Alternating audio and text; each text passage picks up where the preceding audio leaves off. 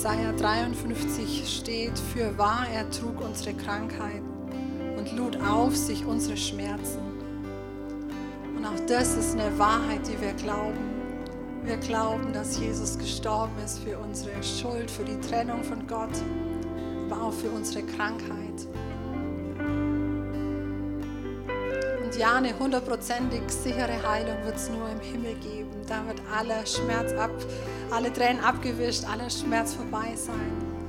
Aber wir glauben auch, dass der Himmel die Erde berührt und dass wir auch heute Heilung erleben können. Und wir wollen jetzt einfach speziell für eine Person beten und ich bitte den Markus kurz vorzukommen. Sme kommt auch mit.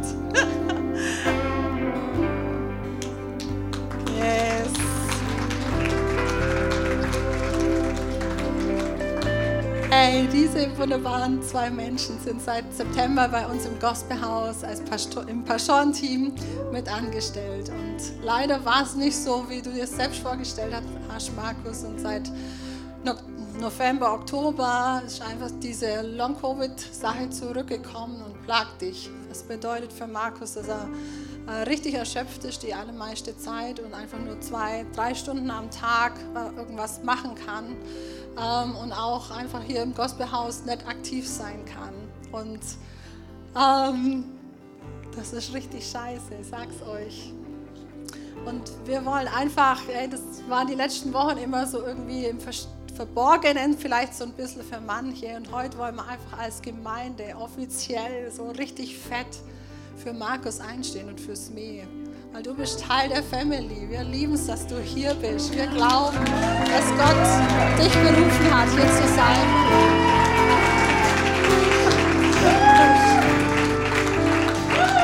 Hey, und wir glauben, dass der Himmel die Erde berührt und dass Gott wirkt. Und Markus wird nächste Woche auf eine Reha gehen, das richtig cool ist. Die wurde genehmigt und er konnte jetzt früher reinrutschen, ist ab ähm, Dienstag im Schwarzwald. Und ich wünsche mir so, dass wir nicht nur heute beten, sondern dass wir jeden Tag an heute einfach für dich einstehen und mittragen und dich segnen und dich ermutigen einfach hinter dir stehen. Und das würde ich mir wünschen. Hey, wir haben diesen Vers gehört. Für wahr, er trug unsere Schmerzen. Er trug unsere Krankheit. Ich lade dich ein, wenn du kannst, aufzustehen, deine Hände auszustrecken, dass wir jetzt einfach gemeinsam beten für Markus, für diese Reha, für Ärzte dort und so weiter. Come on, Church, einfach laut in deiner Sprache, in deinen Worten. Danke, Jesus, dass du hier bist. Wir glauben dass eine Berufung auf Markus Leben liegt, dass du ihn liebst, dass du ihn gemacht hast, dass du ihm mega krasse Gaben gegeben hast, die diese Welt verändern werden. Und ich bete jetzt, dass du mit ihm gehst, dass du die Wege vorbereitest, dass du Ärzte schon dorthin gestellt hast und Pflegepersonal und auch Mitpatienten, hey, dass er dorthin kommt und einfach dein Plan schon vorbereitet ist, dass du ihm dort einfach ähm, ja, begegnest neu, dass du ihn inspirierst und dass du wirklich Heilung schenkst. Von Grund auf, dass er mehr Energie haben wird als jemals zuvor, dass er mehr Ideen haben wird als jemals zuvor, dass er mehr Freude haben wird als jemals zuvor. Ich bete, dass du doppelt und dreifach zurückgibst was der Feind geklaut hat, was der Feind ihm jetzt gerade nimmt. Und ich bete und segne ihn uns mehr einfach für diese Zeit. Und wir wollen das Gospelhaus wirklich uns eins machen und für dich einstehen. Jesu Namen und für jeden, der krank ist und jeder, der ähm, Schmerzen jetzt fühlt, gilt dieser Zuspruch auch. Wir beten, dass du jetzt Heilung schenkst, dass du berührst, wo Menschen Schmerzen haben, wo Knieschmerzen sind, wo Kopfschmerzen sind, wo Rückenschmerzen sind, wo Hautprobleme sind, wo die Leber nicht funktioniert. Jesus, spreche ich Heilung aus, wo Augen nicht funktionieren, wie sie sollen, spreche ich Heilung aus. Du bist hier durch deinen Heiligen Geist und wir vertrauen, dass du jetzt wirkst. In Jesu Namen. Amen.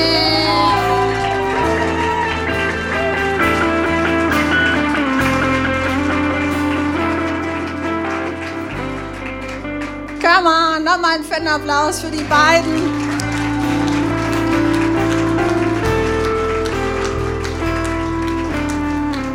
Echt, ich muss das nochmal sagen. Wir sind so, wir freuen uns so, dass die beiden da sind. Auch wenn vielleicht der Start nicht so war. Aber wir glauben, dass das Gospelhaus eure Zukunft ist und dass ihr hier die Welt verändern werdet mit uns zusammen. Und das ist richtig cool.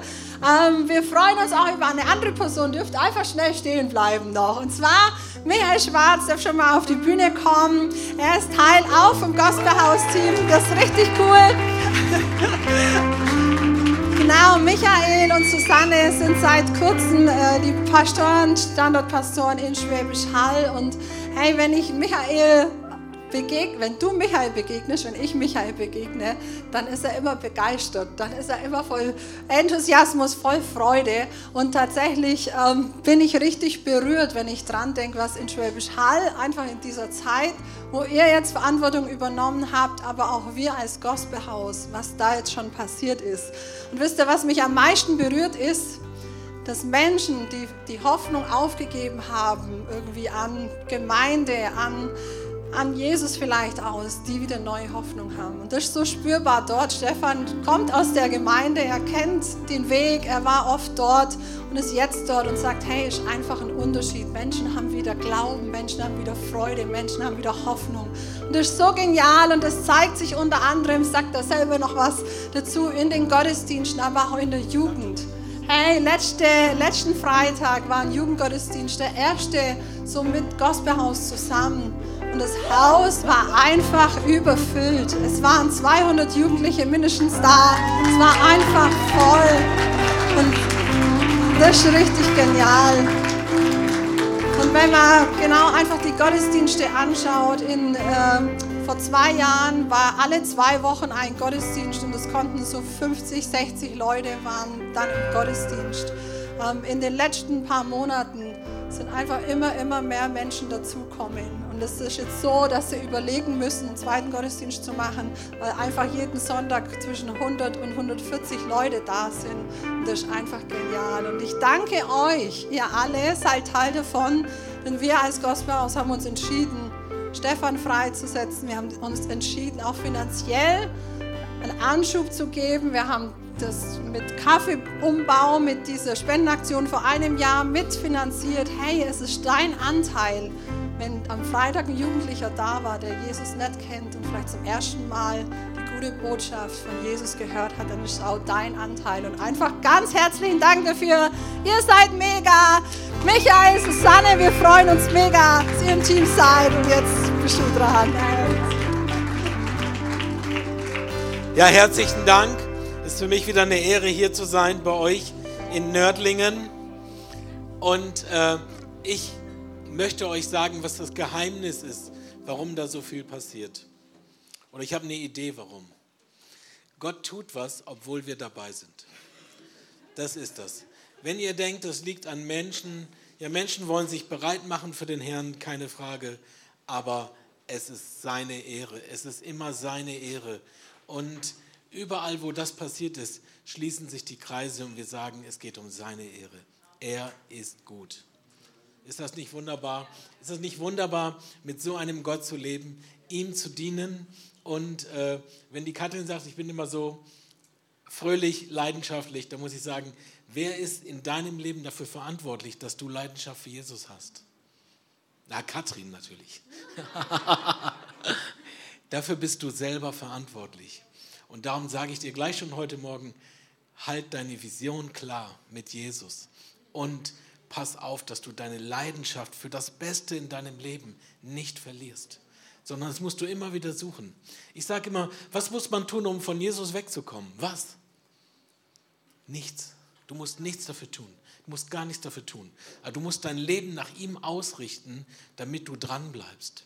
Und das ist gleich, ich bin schon mitten in unserem Thema. Äh, wir haben ja diese Folge, äh, diese äh, langsam reden und schneller denken.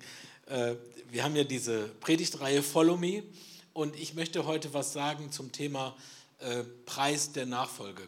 Das wird sich nachher dann auf die Kollekte auswirken. Nein, braucht keine Angst haben. Ja. Wir befinden uns im Jahre 1973 irgendwo weit raus in Südamerika, in Brasilien. Es ist Sonntag und die Kirche füllt sich langsam. Man spürt, dass die Menschen dort gerne hinkommen. Unter den Besuchern ist auch Kaio, ein junger Mann. Vermutlich sieht man ihm gleich an, dass er nicht der typische Gottesdienstbesucher ist. Seine Hände zittern, sein Blick ist nach unten gerichtet. Wenn ihn jemand anspricht, schaut er schnell weg und versucht, ein paar Worte hinzustottern. Er fühlt sich in der Gemeinde eigentlich fehl am Platz. Obwohl er noch sehr jung ist, hat er eigentlich so mit seinem Leben schon lange abgeschlossen. Seine Drogensucht bestimmt seinen Alltag mit allem, was dazugehört. Und schon hat er darüber nachgedacht, vielleicht sein Leben ein Ende zu setzen. Und so sitzt er in der Gemeinde während des Gottesdienstes auf seinem Platz. Der Gottesdienst beginnt und es ist ein Gottesdienst, der sein Leben verändern sollte. Die Menschen reden über Jesus, als wären sie eng mit ihm verbunden. Die Lieder berühren sein Herz. Die Worte, die sie singen, klingen wie Gebete, die er selber so gerne zu Gott richten würde, wenn er nur glauben würde. Etwas passiert mit ihm, was nur schwer bei ihm mit seinem Verstand zu fassen ist. Und er beginnt die Worte, die der Prediger redet, für sich selber in Anspruch zu nehmen. Er wird selber von Gott angesprochen. Und das ist ja unser Motto in jedem Gospelhaus. Ich liebe es. Das ist meine DNA.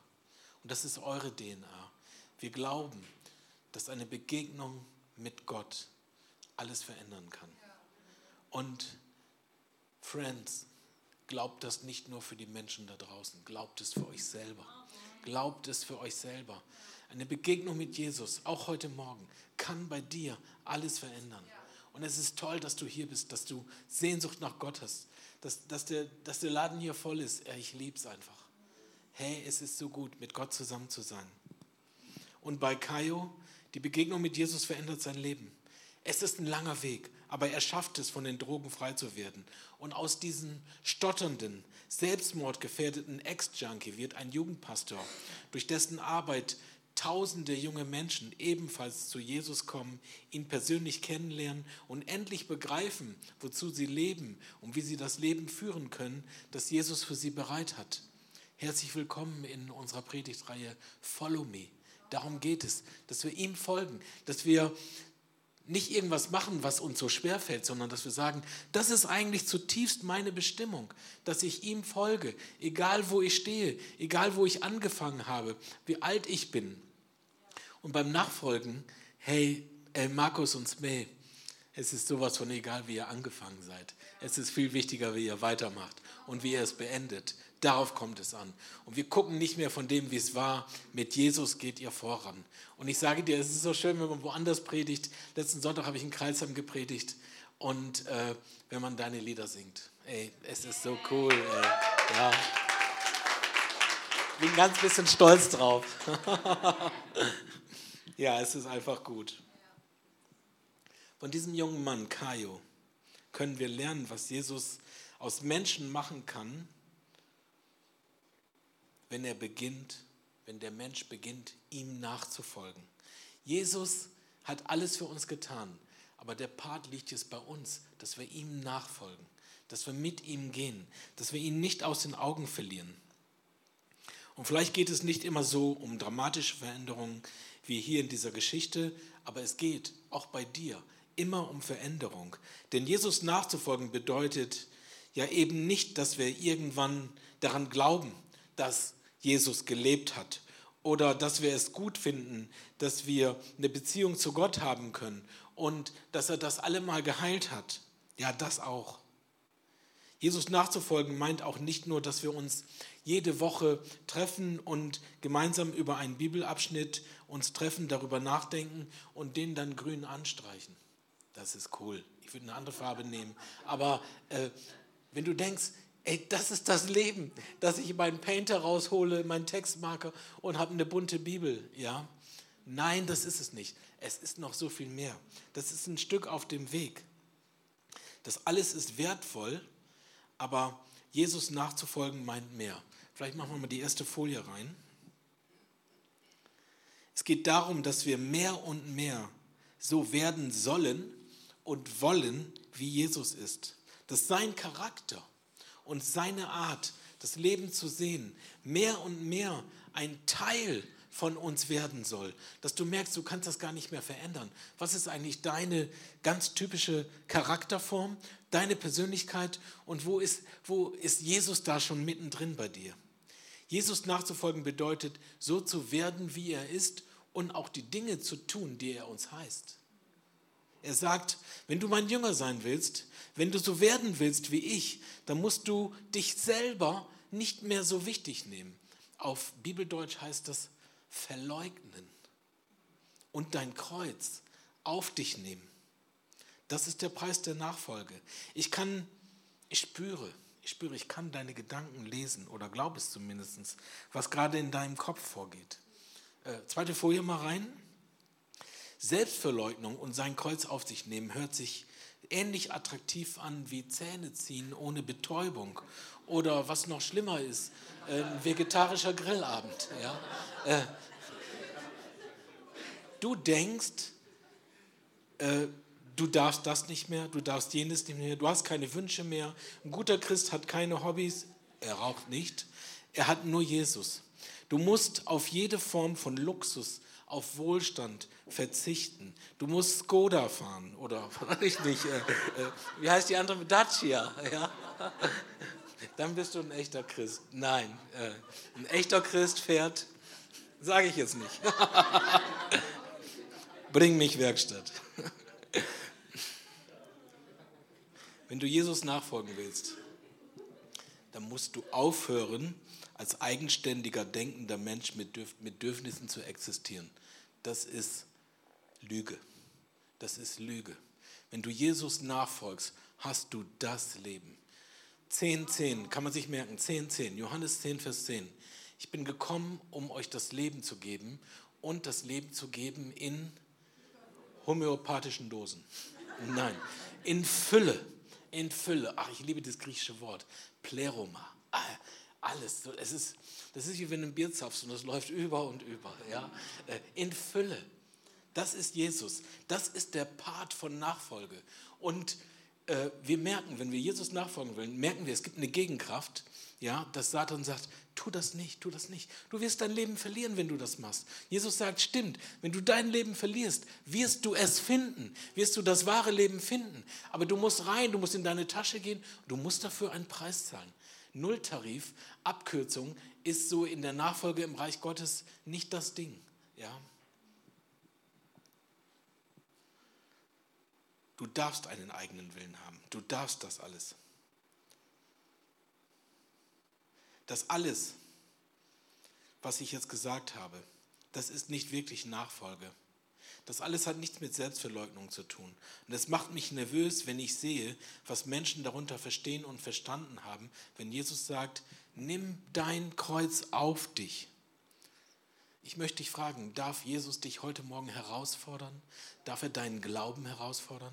Darf er dich pushen? Darf er dich in einen anderen Level bringen? In eine andere Liga? Komme ich nachher noch drauf? Lass uns gemeinsam einen Text lesen aus dem Matthäusevangelium im Neuen Testament, das erste Buch, äh, im Kapitel 14. Eine Geschichte, die ich liebe. Ich mag sie einfach.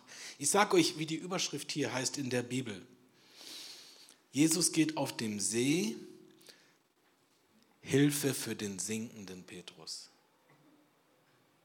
Ihr seid in Deutschland. Das steht in keiner anderen Bibel in einem anderen Land, vermute ich zumindest. Hilfe für den sinkenden Petrus.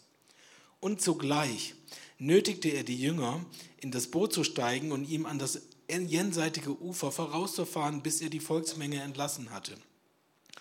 Und als er die Volksmengen entlassen hatte, stieg er für sich allein auf den Berg, um zu beten. Als es aber Abend geworden war, war er dort allein. Das Boot war schon mitten auf dem See und litt Not von den Wellen, denn der Wind war ihnen entgegen. Aber in der vierten Nachtwache kam er zu ihnen, indem er auf dem See einherging. Und als die Jünger ihn auf dem See umhergehen sahen, wurden sie bestürzt und sprachen, das ist ein Gespenst und sie schrien vor Furcht. Sogleich aber redete Jesus zu ihnen und sprach, seid guten Mutes, ich bin es, fürchtet euch nicht. Petrus aber antwortete ihm und sprach, Herr, wenn du es bist, so befiehl mir auf dem Wasser zu dir zu kommen. Er sprach, komm. Und Petrus stieg auf dem Boot und ging auf das Wasser und kam auf Jesus zu. Als er aber den starken Wind sah, fürchtete er sich, und als er anfing zu sinken, schrie er und sprach, Herr, rette mich! Sogleich aber streckte Jesus die Hand aus, ergriff ihn und sprach zu ihm, Kleingläubiger, warum zweifelst du? Und als sie in das Boot gestiegen waren, legte sich der Wind. Die aber in dem Boot waren, warfen sich vor ihm nieder und sprachen, wahrhaftig, du bist Gottes Sohn. Was würden wir schreiben als Überschrift? Der sinkende Petrus? Oder würden wir schreiben, einer hat es gewagt? Einer hat es gewagt. Alle anderen sind im Boot geblieben. Hier wird deutlich, was es bedeutet, sich selber zu verleugnen und sein Kreuz auf sich zu nehmen.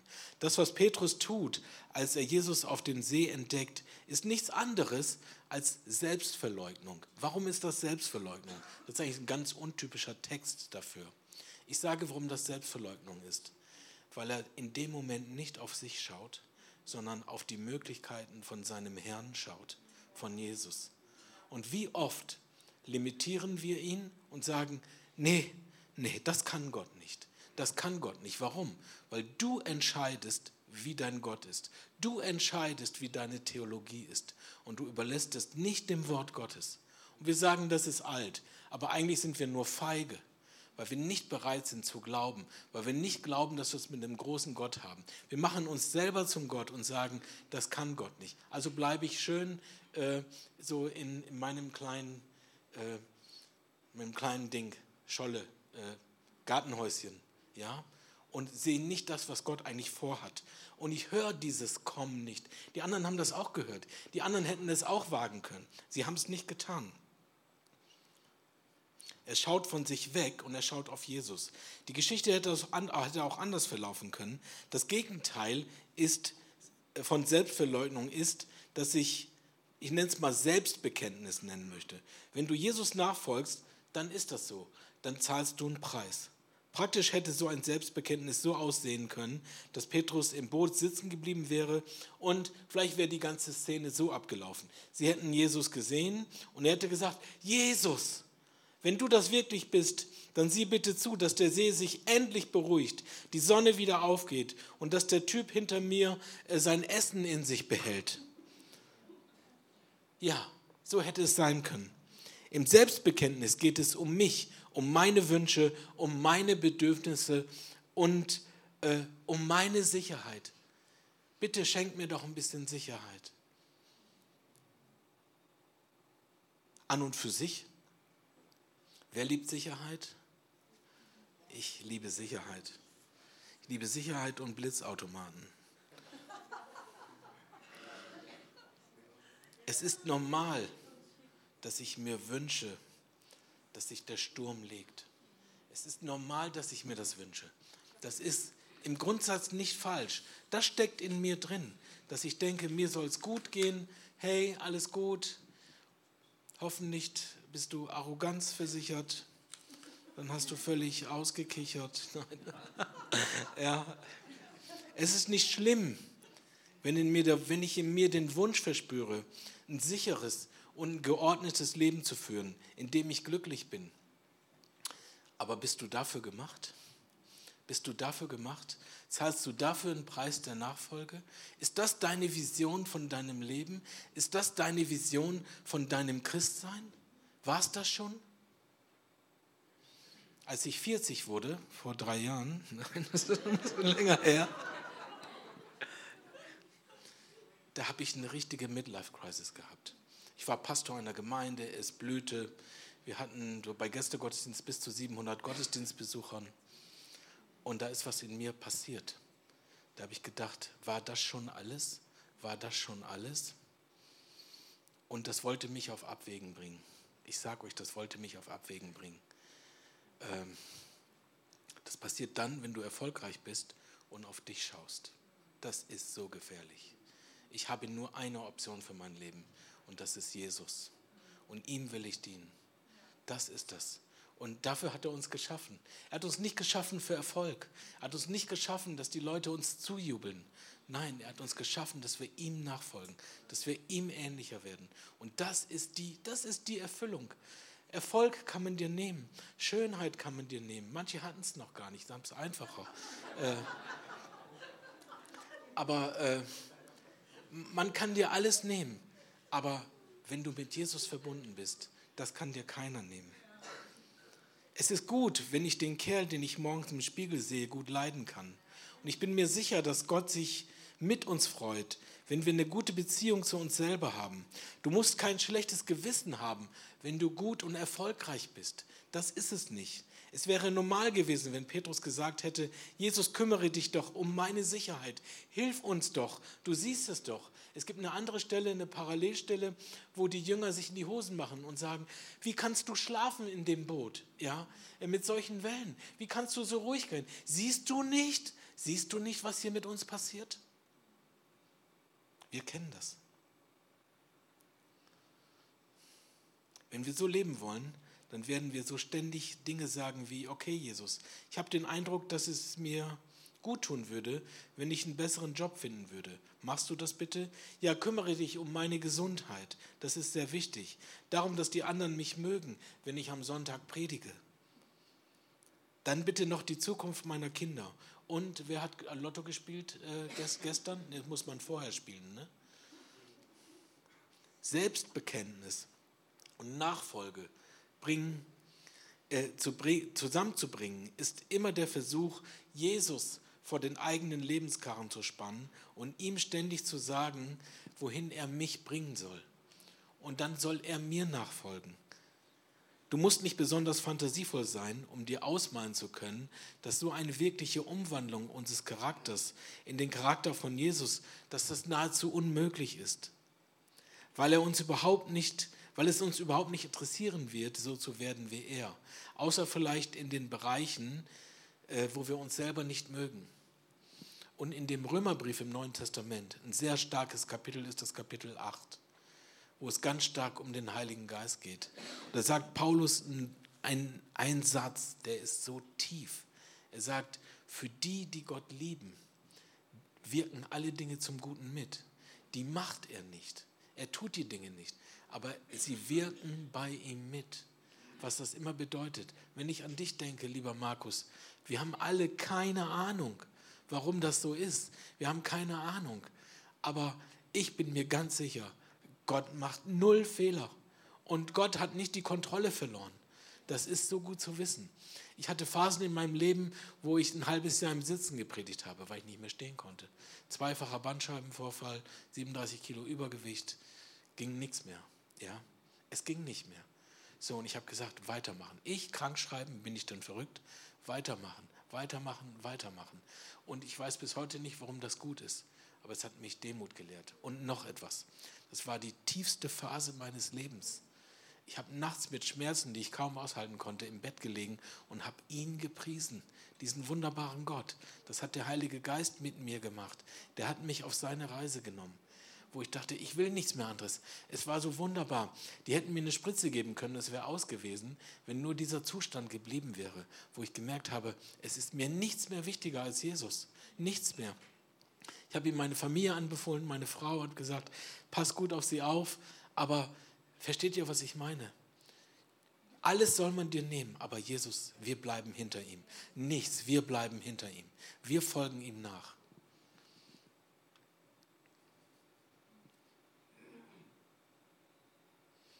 Vielleicht können wir mal die vierte Folie reinmachen. Wenn das wirklich Jesus ist, das hat Petrus begriffen. Und wenn ich wirklich dazu berufen bin, ihm nachzufolgen, also so zu werden, wie er ist, dann steckt auch in mir das Zeug zu einem Wasserläufer. Was für einen Preis bezahle ich eigentlich? Es beginnt damit, dass ich erst einmal verstehe, dass es mich etwas kosten wird, dass Jesus mit mir etwas Großes vorhat. Und das kostet mich mein Leben. Hey, vielleicht bist du zum ersten Mal hier und ich sage dir, wenn du mit Jesus geben willst, gehen willst, kostet es dich dein Leben. aber du bekommst das Leben, was du vorher nicht hattest. Sprech hier mit Leuten, die das gemacht haben und sie werden es dir bestätigen. Es kostet dich das Leben und du bekommst endlich das Leben, nachdem du dich so sehr sehnst. Das ist das. Also wenn du hier Gemeindemitglied werden willst, was das kostet, es kostet dich dein Leben. Aber du bekommst das Leben. Und habt ihr nicht alle Sehnsucht nach dem Leben? Auch wenn es draußen schneit, auch wenn du Montag wieder zur Arbeit gehst, das ist alles egal. Du bist mit Jesus verbunden und er hat was vor mit deinem Leben. Ja, danke.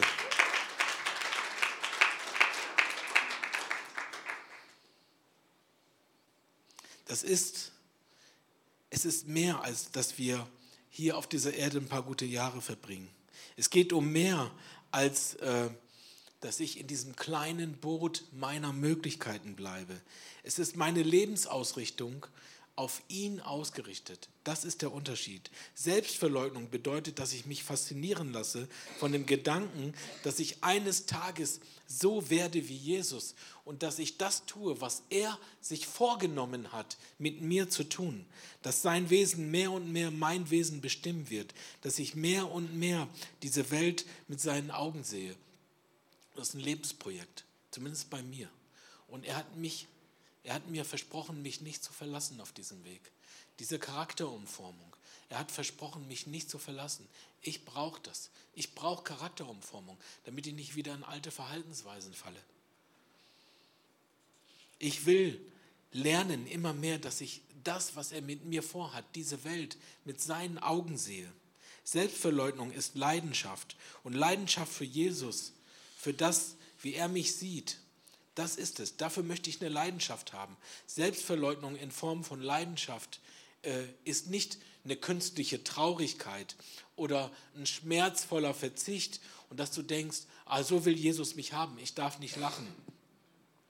Selbst wenn ich etwas zurücklassen müsste, äh, werde ich es langfristig nie vermissen. Vielleicht können wir die nächste Folie reintun. Ich möchte dich fragen, was ist die Sicherheit in einem Boot gegen die Aussicht auf einen stürmischen See, sicher neben Jesus zu stehen? Das ist deine Challenge. Das musst du überlegen, was du willst. Willst du im Boot bleiben, alles cool? Oder was willst du? Ist das ein Traumschiff? Ein Traumschiff, ja, so mit, mit Kapitän und äh, net, nette Begegnung. Oder auf welchem Schiff willst du sein? Lieber auf einer Nussschale mit Jesus und zu wissen, es geht über stürmische Meere und er ist mein Kapitän, als auf irgendeinen Dampfer, wo nichts los ist außer Amusement. Und irgendwann kommt dir dein eigenes Leben aus den Ohren wieder raus. Es bedeutet, ich muss nicht länger nur auf mich sehen und mich von meinen eigenen Ängsten und Bedenken klein halten lassen. In mir steckt, in dir steckt ein Boothocker, der erst dann glücklich ist, wenn sich alle Stürme gelegt haben. Nein, sondern in mir steckt ein Wasserläufer, einer, der so werden will und so werden kann wie Jesus. Stell dir vor, du machst dir Sorgen um dein Geld und irgendwie passt es vorne und hinten, reicht es nicht. Du hast jetzt zwei Möglichkeiten, wie du damit umgehst. Du kannst in deinem Boot sitzen bleiben, zu dir selbst sagen, Dinge wie, es wird alles nur noch schlimmer, Jesus, tu was, sorge, dass ich wieder mehr Geld bekomme, Hauptsache, es ist legal und ich kann es behalten. Oder du folgst an dieser Stelle äh, Jesus und betest vielleicht, gut Jesus, ich habe Angst, ich will mich und ich will nicht wegsehen, meinen Blick nicht wegtun von dir, sondern auf dich schauen. Zeig mir, wie du über Geld denkst. Zeig mir, wie, dass du meine Sicherheit bist. Zeig mir, was du in so einer Situation willst.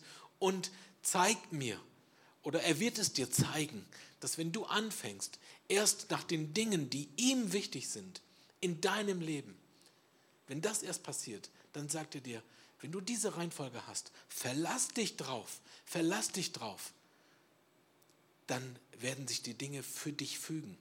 Trachte zuerst nach dem Reich Gottes und nach seiner Gerechtigkeit. Das ist das. Da steht, trachtet am ersten nach dem Reich Gottes, nicht am 30. Ja.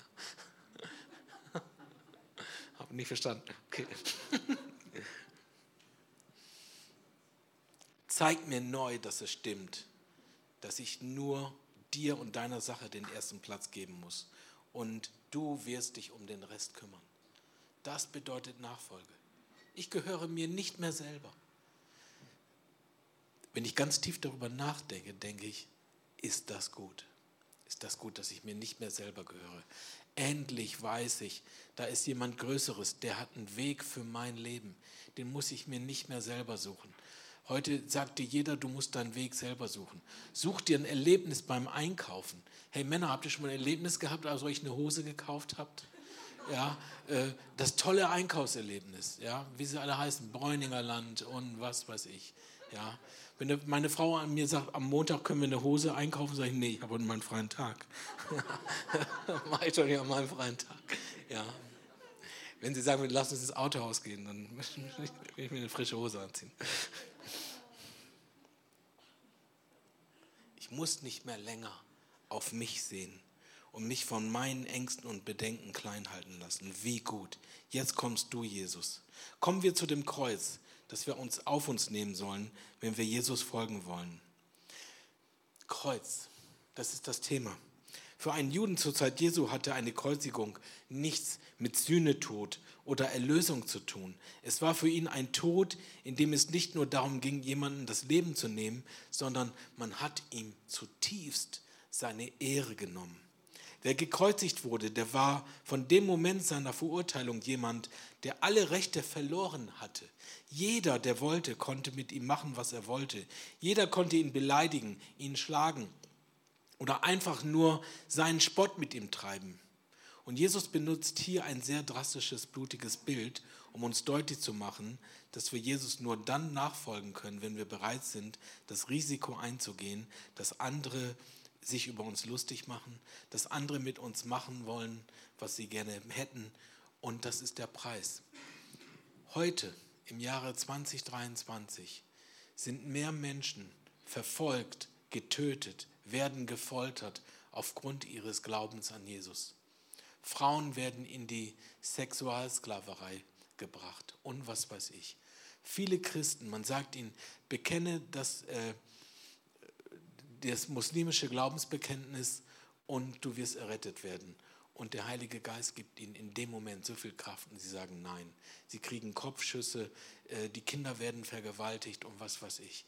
Und diese Menschen bekennen ihren Christus. Sie bekennen, dass Jesus der Herr ist. Und sie bekommen Dinge. Und wisst ihr was, meine lieben Freunde? müssen endlich aufhören, dass wir denken, die Welt geht nur bis hierhin die ist nur sichtbar. Das Beste, das Beste wartet noch auf uns. Das Beste wartet auf seine Nachfolger. Wir brauchen endlich eine Dimension der Ewigkeit. Wir brauchen endlich eine Dimension des Weitblicks, dass das, was wir erleben, über uns hinaus, das gibt uns die Kraft, die wir brauchen, ihm nachzufolgen. Und wenn du denkst, du hast hier kein so gutes Leben gehabt, weil du Jesus nachgefolgt bist, das Beste kommt noch. Das Allerbeste kommt noch. Das ist unsere Hoffnung und das ist unsere Stärke für die Diesseitigkeit, in der wir leben. Dass wir wissen, unser Gott hat hier nicht aufgehört. Keine Angst. Wenn Leute denken, die sind fertig mit uns, unser Gott ist lange noch nicht mit uns fertig. Ja, Jesus hat man beleidigt, man hat ihn fertig gemacht und er ist nicht im Kreuz geblieben. Halleluja. Positiv formuliert, wir werden nur dann Jesus ähnlich nachfolgen können, wirklich nachfolgen können, wenn wir bereit sind, frei zu werden von den Meinungen anderer. Die Meinungen anderer sind uns nicht mehr so wichtig. Denkt an Petrus. Stellt euch vor, er hätte auf dem See erkannt und gesagt, Jesus, wenn du es bist, lass mich zu dir kommen. Und Jesus hätte gesagt, komm her. Aber bevor er seinen Fuß auf dem Wasser gesetzt hätte, hätte vielleicht Matthäus, der hinter ihm im Boot, losgelacht. Er hätte losgelacht über Petrus. Petrus, hätte er gesagt, bist du echt so doof? Du denkst doch wohl nicht wirklich ernsthaft, dass das Wasser dich tragen wird. Und mit einem Mal hätte Petrus die anderen angeschaut und hätte gesagt, oh oh, die denken alle genauso wie Matthäus. Die denken genauso. Also wisst ihr, bevor ich mich zum Affen mache und jeder denkt, dass ich naiv bin, lass ich's, gehe ich nicht aus dem Boot raus. Aber das ist Nachfolge, das ist dein Punkt der Nachfolge. Du hörst auf, dass du aus den Köpfen der anderen rauskommst und du gehst deinen Weg mit Jesus. Und er wird dich stärken, wie du nie vorher Stärke erlebt hast. Woher ich das weiß? Weil es im Wort steht. Und weil ich es selber erlebt habe. Und weil du derjenige bist und ich, die diese Schritte gehen werden mit ihm. Und weil er sich noch nicht mal lächerlich machen will, setzt er sich wieder still hin, vielleicht der Petrus, und sagt, das war's. Aber Petrus hat den Preis bezahlt. Er ist nicht der sinkende Petrus. Er ist derjenige, über den wir sagen, der eine hat es gewagt. Einer von zwölf. Er ging das Risiko ein, sich zum Gespött der anderen zu machen. Er nahm sein Kreuz auf sich. Er machte sich frei von den Meinungen anderer. Und er setzte seinen Fuß auf das Wasser. Versteht ihr, es bedeutet, frei zu werden von seinen eigenen Zielen und hin zu den viel größeren Zielen, die Gott mit dir hat für dein Leben. Das ist Sinn. Wie viele Menschen laufen rum? Wir haben alles und die sind ohne Sinn. Es sind so viele Menschen da, die haben Abi gemacht und dann wissen sie nicht, was sie werden sollen, weil niemand ihnen sagt, was der Sinn ihres Lebens ist. Das wird immer schlimmer. Das ist eine Tragödie. Und wir wissen, der Sinn des Lebens ist, Jesus nachzufolgen. Darum hat er seinen Jüngern gesagt, follow me, folge mir nach. Das ist wie bei einem Fußballspiel. Es gibt im Wesentlichen zwei Gruppen, die Gläubigen auf der Tribüne und die das Spiel aufmerksam verfolgen und die, die auf dem Spielfeld, diese beiden Mannschaften. Unter ihnen finden wir den fehlerhaften Petrus, den Jünger Thomas.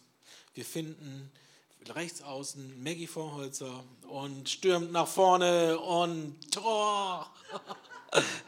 Frauenfußball. Besser als Männerfußball, oder? Amen. Kann man nichts zu sagen, oder? Müssen wir schweigen. Wir sind von ihnen begeistert, studieren ihr Spielverhalten, wir applaudieren innerlich. Wenn wir etwas von ihnen lesen, dann begeistert uns das. Sie sind es, die für uns das Abenteuer Christsein lebendig halten. Sie begeistern uns in der Art und Weise, wie sie Jesus nachfolgen. Und sie zeigen uns, dass es möglich ist, ihm immer ähnlicher zu werden. Wir sind von der 180-Grad-Drehung ihres Lebens und ihrer Umkehr fasziniert. Wir jubeln Martin Luther zu, weil er uns ganz neu gezeigt hat, was es heißt, aus Gnade zu leben. Eine Mutter Teresa hat uns angerührt. Und wenn wir sehen, wie sie mit Kranken und mit benachteiligten Menschen umgeht und sich um sie gekümmert hat. Es gab in der Vergangenheit großartige Stürmer, Menschen, die etwas bewegt haben. Petrus, von dem wir es haben, ein einfacher Fischer, der später mit seinen Predigten in Jerusalem Tausenden deutlich gemacht hat, dass Jesus ein für Mal alles, alles für mich bezahlt hat. Ein Reinhard Bonke, ein Mann, der in Afrika viel bewegt hat, der Millionen von Menschen erreicht hat. Es gab großartige Verteidiger, Männer und Frauen, die mit ihrem scharfen Verstand und mit ihren geschliffenen Worten auf eine Art und Weise unseren Glauben verteidigt haben. Sie haben die Menschen davon überzeugt, dass Glauben und Denken sehr wohl zusammenpassen. Und sicher gab es in diesem 2000-jährigen Spiel in den Jahren, äh, die das Spiel schon dauert, auch ein paar dunkle Augenblicke. Sie waren so dunkel, dass es aussah, als ob alles in eine Katastrophe geht. Diese Spieler betraten das Feld und schossen Eigentore. Sie taten Dinge, die nichts mit Nachfolge zu tun hatten. Sie verloren. Was haben sie verloren? Sie haben Jesus aus den Augen verloren. Und das ist mein Punkt. Sie, sie fingen an zu faulen und mit miesen Tricks zu arbeiten. Gott sei Dank verließen sie aber bald und irgendwann äh, kamen neue Leute auf das Spielfeld. Und wir? Wir sitzen auf der Tribüne und schauen das Spiel zu. Wir sitzen auf der Tribüne und schauen das alles an. Wenn wir keine Tribüne haben, machen wir es auf unserem Flachbildschirm, drei Quadratmeter breit, und schauen uns das an. Ja, und wir wissen, was Sache ist. Wir diskutieren über Spielzüge, wir lernen uns die besten Zitate unserer Helden auswendig, was sie getan haben. Und alles in allem sind wir davon überzeugt, Zuschauer zu sein, äh, ist eine Form von Nachfolge. Aber ich sage dir, nein, das stimmt nicht. Jesus hat für dich etwas anderes. Und ich sage dir, das, was er für dich hat, Er möchte dein ganzes Leben verändern.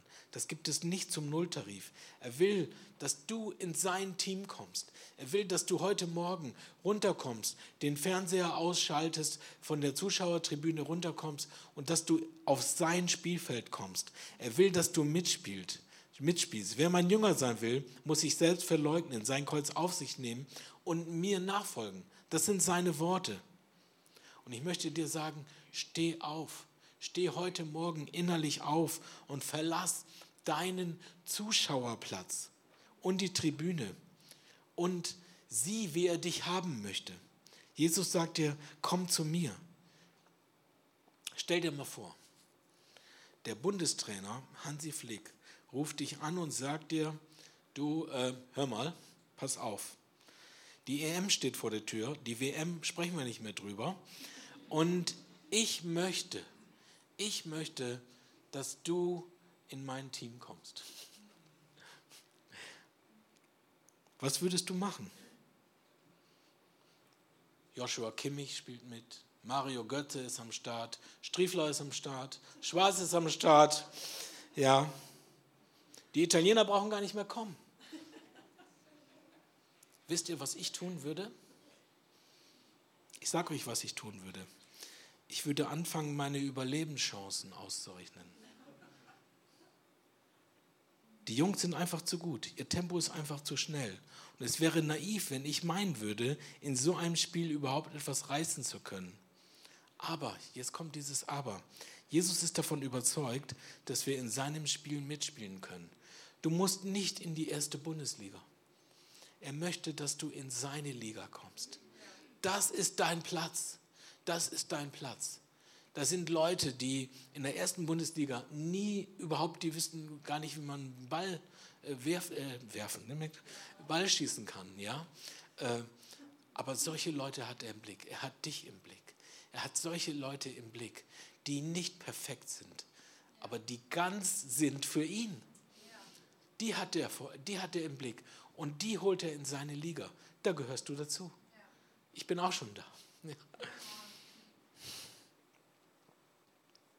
Aber das ist ganz wichtig. Wir müssen das Spiel verstehen. Wir müssen begreifen, was mit Nachfolge gemeint ist und was nicht.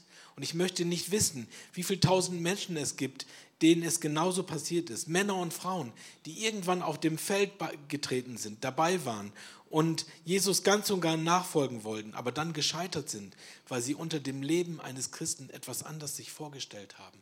Und irgendwann merkst du, du kommst in einen Druck rein und dann geht es wieder nur um dich. Und du denkst, ich muss das bringen. Ich muss das leisten. Ich muss Nachfolge bringen. Aber das hat Jesus nie gemeint. Nicht eine Sekunde lang.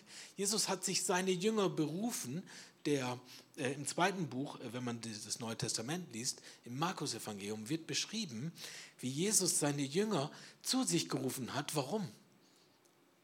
Damit sie bei ihm sind damit sie bei ihm sind. Nicht, dass er sagt, oh, lass mich nicht alleine. Nein, das war nicht der Grund.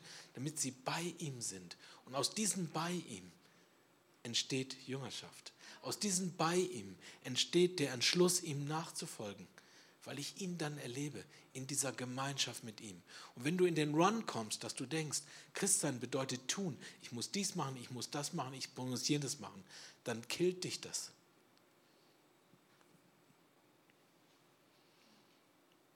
Menschen, die nie verstanden haben, worum es geht. Andere bleiben einfach auf dem Feld stehen.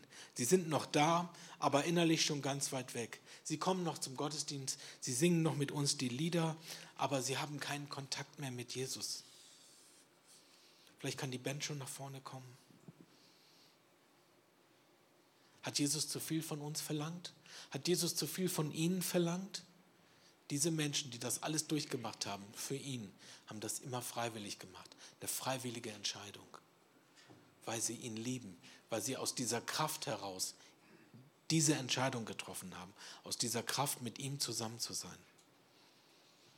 Vielleicht können wir die nächste Folie noch mal reintun. Nachfolge. Nachfolge ist in erster Linie nicht tun. Nachfolge ist in erster Linie Beziehung. Jesus möchte Beziehung zu dir und er möchte eine enge Beziehung zu dir. Er hat uns so sehr geliebt, dass er sich hingegeben hat Und das darf ich erwidern. Und aus dieser Beziehung wird mein Leben ganz neu definiert. Das ist das Wichtigste in deinem Leben, nichts anderes. Ich möchte dich heute Morgen bitten, ja, ich möchte dich auffordern, suche ihn, suche die Nähe mit ihm.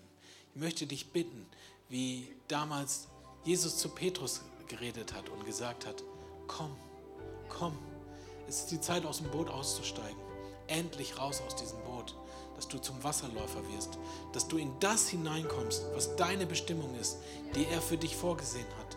Das ist Nachfolge, das ist herrlich, das ist das Leben. Und das ist für dich da. Komm du heute Morgen, triff heute Morgen, komm in den Raum der Entscheidung. Komm heute Morgen, ja, mit deinem Verstand, mit deinem Herzen, mit deinem ganzen Sein und sag, ich will wieder, ich will wieder ganz neu will wieder hinterher zu ihm. Ich suche ihn wieder. Ich will wieder bei ihm sein. Nichts anderes. Ich will die Dinge, die mich hindern, genau das zu tun, da treffe ich eine Entscheidung. Nicht für diese Dinge, sondern neu für ihn. Und ich gebe diesen anderen Dingen wieder eine andere Priorität. Und meine erste Priorität in meinem Leben ist die Beziehung zu Jesus. Heute Morgen war ein Wort da für jemand. Hört mal für euch selber prophetisch. Hör mal für dich selber, was Gott möchte, was er mit dir vorhat. Hör nicht auf die anderen. Hör nicht auf die Stimme, du kannst das nicht. Oder er braucht bessere. Hör mal, was Gott mit dir vorhat heute Morgen. Hey, ich danke euch. Ich danke euch, dass ich diese beiden Gottesdienste mit euch feiern durfte. Für diese engen Momente, wo ich spüre, dass der Heilige Geist wirkt und hier ist. Ich bete noch. Vater, ich danke dir jetzt, dass du Jesus hingegeben hast für uns und dass wir ihm nachfolgen dürfen. Ich bete, dass du heute Morgen klar redest. Ich bete, dass du dich zeigst im Reden, im Handeln, im Tun, an uns. Jesus, alles, was ich gesagt habe, das muss geschehen an uns. Wir haben eine Sehnsucht danach, dass das passiert, dass sich das ereignet, was dein Wort sagt. Ich bete heute Morgen, Heiliger Geist, bewirke du das hier in unserer Versammlung, dass wir dich erleben. Ich bete, dass du heute Morgen zeigst, wer du bist. Ich bete, dass du Menschen wieder Freude gibst. Ich bete, dass du meinen Geschwistern wieder Freiheit gibst, Hoffnung gibst, dass wenn sie nach heute nach Hause gehen, dass sie wissen, hey, ich gehe wieder neu mit Jesus. Ich bete, wo Schmerzen sind, dass Schmerzen gehen. Ich bete, wo Krankheit ist, wie wir es heute Morgen schon gebetet haben. Nochmal, Herr Jesus, komm du rein. Zeig uns, wie wunderbar du bist. Wir ehren deinen Namen. Wir wollen, dass mit uns sich der Kreis wieder schließt, dass die einzige Ehre dir allein gebührt. Amen. Dankeschön.